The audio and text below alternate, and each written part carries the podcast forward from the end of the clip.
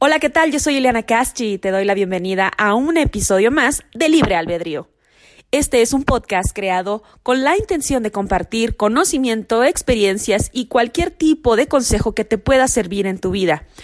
Yo te saludo desde Chihuahua y espero que nos estés escuchando en muchas partes del estado, de la República, del mundo y del universo. Sabes que puedes encontrarme en redes sociales como Ileana Caschi, puede ser Facebook, Twitter, Instagram, puedes entrar a mi blog ilianacaschi.com o escribirme a contacto arroba ilianacaschi.com. En este año, el 2020 está iniciando, cumple libre albedrío 10 años de ser un programa, ya sea streaming, un podcast, una transmisión en Facebook, lo, como sea el, formato en el que te haya tocado verlo, en la etapa en la que te haya tocado verlo, Libre Albedrío está cumpliendo 10 años. Libre Albedrío es como mi hijito, es como mi proyecto personal, que aunque no me da precisamente ganancias, me da mucha satisfacción y la, el objetivo cumplido de estar compartiendo conocimiento con las demás personas. Así que en este año, en octubre exactamente, se cumplen los 10 años de libre albedrío. Ya veré cómo le hago para festejar, pero estoy muy contenta porque independientemente de si haya de tormentas, si llueve, truene, relampaguee, lo que haya estado sucediendo en todas estas etapas de mi vida que he vivido a lo largo, 10 años, Libre Albedrío aquí sigue y sobre todo gracias a ustedes porque si Libre Albedrío sigue es porque hay personas que siguen interesados en consumir este podcast, este contenido. Y el día de hoy quiero iniciar hablando de un tema que es muy pertinente y muy importante para nosotros los comunicólogos. Yo soy comunicóloga y es un tema que se ha hecho exponencial a raíz de las redes sociales, a la raíz del boom de la tecnología, a la raíz, a raíz del boom del internet, por ejemplo.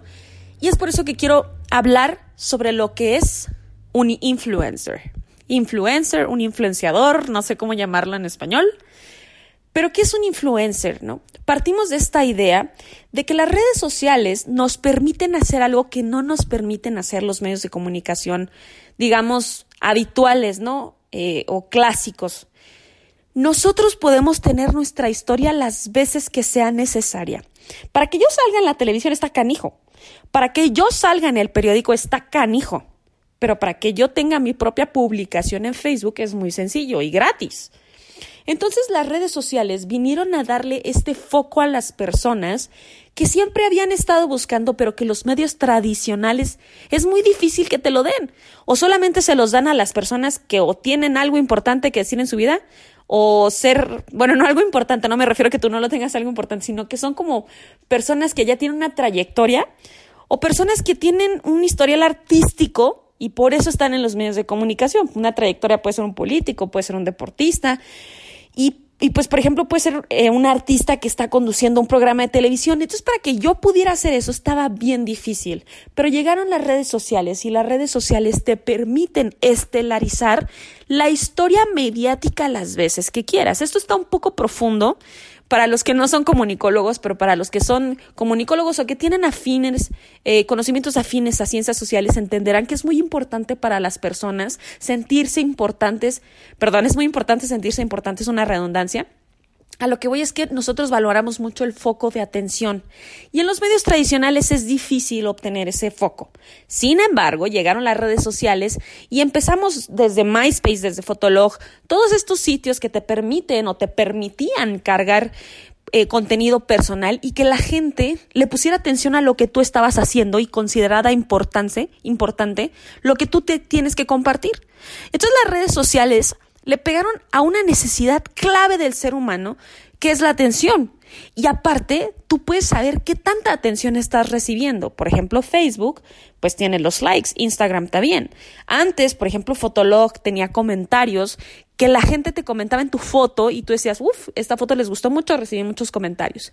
Era es una cuestión importante de gratificación personal que a través de las redes sociales, de los likes, de los comentarios, nosotros traducimos o interpretamos que estamos siendo aceptados por el prójimo.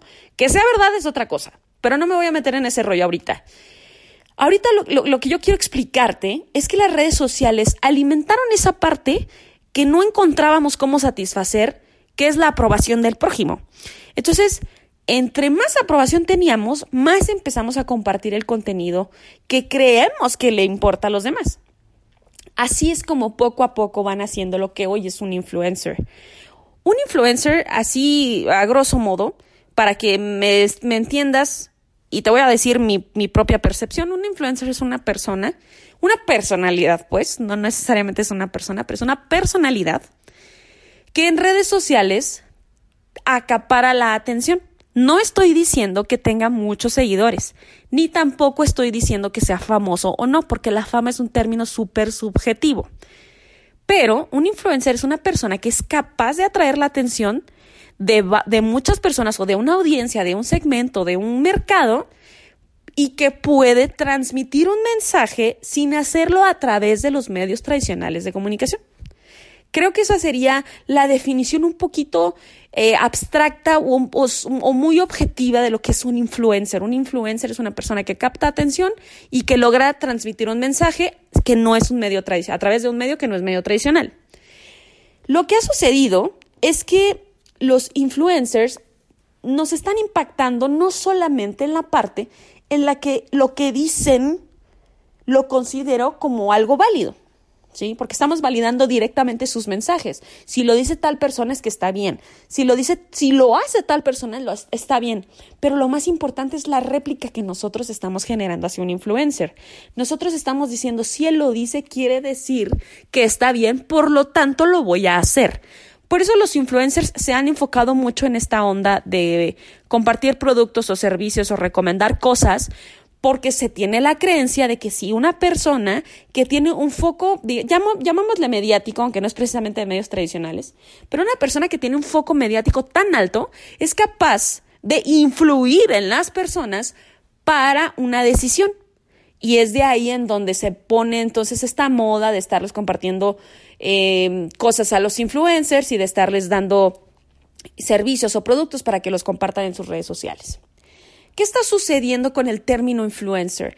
El término influencer está pegado más a una necesidad mercadológica de ventas por parte de alguien, más bien a una necesidad psicológica de atención. Porque quieran o no, que a cualquiera que te dicen que eres un influencer, pues no necesariamente te ofende. Lo que nosotros buscamos, vuelvo a lo mismo, es una validación a través de redes sociales, ya que no la tenemos a través de otros medios.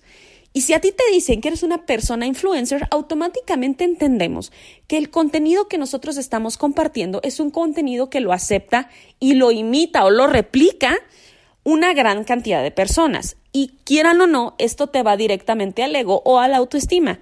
Ojo, no está mal. Yo no estoy diciendo que, que te sientas mal o que eres un ridículo o ridícula por creer que eres un influencer. Yo no estoy juzgando ni diciendo que está bien o que está mal estas personalidades que estamos viendo en redes sociales. Yo solamente estoy comentando que es un fenómeno que sucede a raíz de que en los medios tradicionales nunca pudimos tener este foco de atención. En, el caso particular de lo que yo crea en relación a un influencer, no tiene nada que ver en lo que realmente pueda llegar a impactar a un futuro. Ahorita estamos viviendo en una sociedad que es muy influenciada por lo que ve en redes sociales. Creo que eh, lo que va a pasar a futuro es que la capacidad de discernir de las personas se va a ver muy afectada por lo que una persona le pueda compartir en redes sociales o no. Vuelvo a lo mismo, yo no estoy diciendo que esté bien o está mal, pero es una realidad. Ahora, otra cosa que me interesa mucho es las personas, las características de las personas que son consideradas influencers. Yo te puedo decir que para mí un influencer es una persona que comparte conocimiento, porque yo considero que conocimiento es algo valioso y en sí el, significado del conocimiento pues es la trascendencia, ¿no? Es la importancia de compartir lo que tú sabes con alguien más y poder ayudar. El influencer que yo veo. Pero el influencer que yo he visto en otros lados es un influencer que comparte un estilo de vida falso, irreal, donde se levanta el ego a sí mismo y donde lo único que busca es la aprobación o el aplauso de alguien más, lo conozca o no. Que para eso quiero hacer un paréntesis. Hay un tema que se llama relaciones parasociales, que es el tema de mi tesis de licenciatura y de maestría. Y tengo un capítulo de en este mismo podcast al respecto. Creo que escucharlo también te va a hacer mucho clic con lo que te estoy diciendo en relación a lo que es un influencer. Y en cómo funciona la interacción de una persona que está en, un medio tradicional, en redes sociales, donde sea, con la audiencia y la falsa interacción que la audiencia piensa que tiene porque estás viendo a alguien a través de un medio de comunicación. Pero bueno, esa es harina de otro costal. Solamente quería invitarte a que te fueras también a ese episodio directamente, al, al episodio que se llama Relaciones Parasociales, para que te haga mucho más clic lo que te estoy comentando en este momento. Cuando una persona se sabe a sí misma, porque no hay ninguna aprobación, no hay ninguna certificación, no hay nada que te diga que ya eres un influencer, pero cuando una persona se sabe a sí misma o se cree un influencer, su actitud de autoestima y de ego cambia. ¿Por qué? Porque te crees famoso. La fama siempre ha sido algo súper aspiracional, pero pues como dice Madonna, la fama no es un resultado, es una meta. O sea, mm, a lo que voy es Perdón, es al revés, no es, un, no es una meta, es un resultado, discúlpenme. Lo que quiere decir es que no vas a trabajar para ser famoso, es tú vas a trabajar y dentro de las consecuencias es que vas a obtener una fama. Nunca dije que bueno o mala, pero vas a obtener una fama. Entonces, para la persona que llamas influencer y que esto le levante el ego, lo que empieza a hacer es que empieza a actuar como si su verdad fuera la única. Y si tú le escribes a un influencer y le preguntas algo y no te parece lo que te dice, se va a ofender, porque tú le estás desacreditando lo que otras personas le están aprobando. Eso sería para él una incongruencia y por lo tanto te va a decir adiós y te va a bloquear. Estamos en una época donde las redes sociales juegan un papel muy importante en la interacción social, en el autoestima, en el ego, en la percepción que tenemos de nosotros mismos, que tenemos del mundo en que nos rodea. Incluso valoran, en las redes sociales participan mucho en las decisiones que tomamos en nuestra vida personal y profesional. Cuando una persona se sabe importante en tu vida, aprovecha eso. Y yo no estoy diciendo que tal vez yo esté fuera de exenta de pecado, ¿no? Pero cuando uno se sabe poderoso en la vida de otras personas, actúa como si fuera un todopoderoso. Y tienes que tener mucho cuidado porque no precisamente todo lo que diga la persona a la que sigues en redes sociales puede o debe ser tu verdad. Porque puede ser verdad para él o para ella, pero para ti no.